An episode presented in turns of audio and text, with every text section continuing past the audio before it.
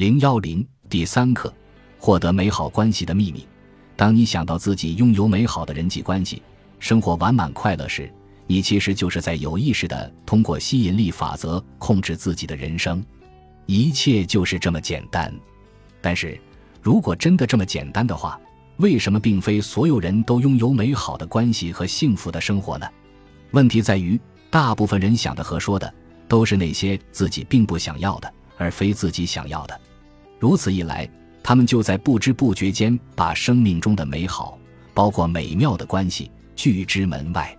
那些拥有美好关系的人，他们想的和说的都是那些自己想要的，而不是自己不想要的。深陷糟糕关系中的人，他们想的和说的都是那些自己不想要的，而不是自己想要的。他们不停地想着、说着关系中那些自己不想要的东西，与此同时。他们只能眼睁睁地看着关系中的问题一个又一个不停地出现，所有这一切问题都是他们用自己的思想和语言吸引来的。吸引力法则无法处理“不要”“不想”“不”以及任何其他类似的否定词语。当你说出“不想”这样的表达否定的词语时，对吸引力法则来说，你表达的其实是相反的意思。当你说“我不想争吵了”。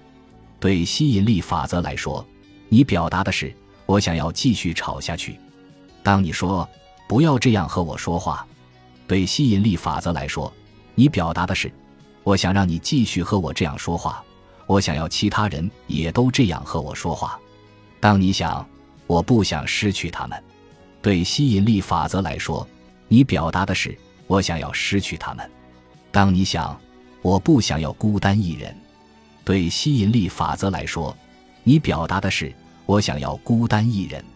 吸引力法则把你想的东西送到你的生命中来，就是这样。一位空军军官的妻子历经磨难，总算明白了这一点。结婚第五年，她的丈夫第五次被派驻到了其他国家，她心生怨念，愤愤不平，感觉很孤单，仿佛自己被抛弃了一样。她一直都是个悲观的人。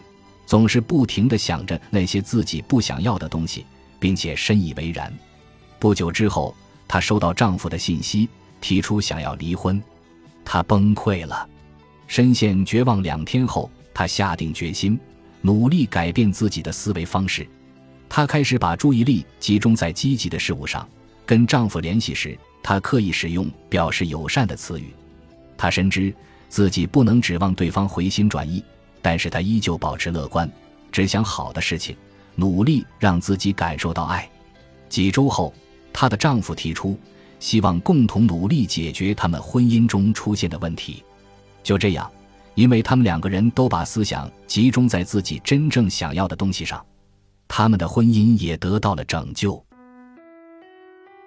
本集播放完毕，感谢您的收听，喜欢请订阅加关注，主页有更多精彩内容。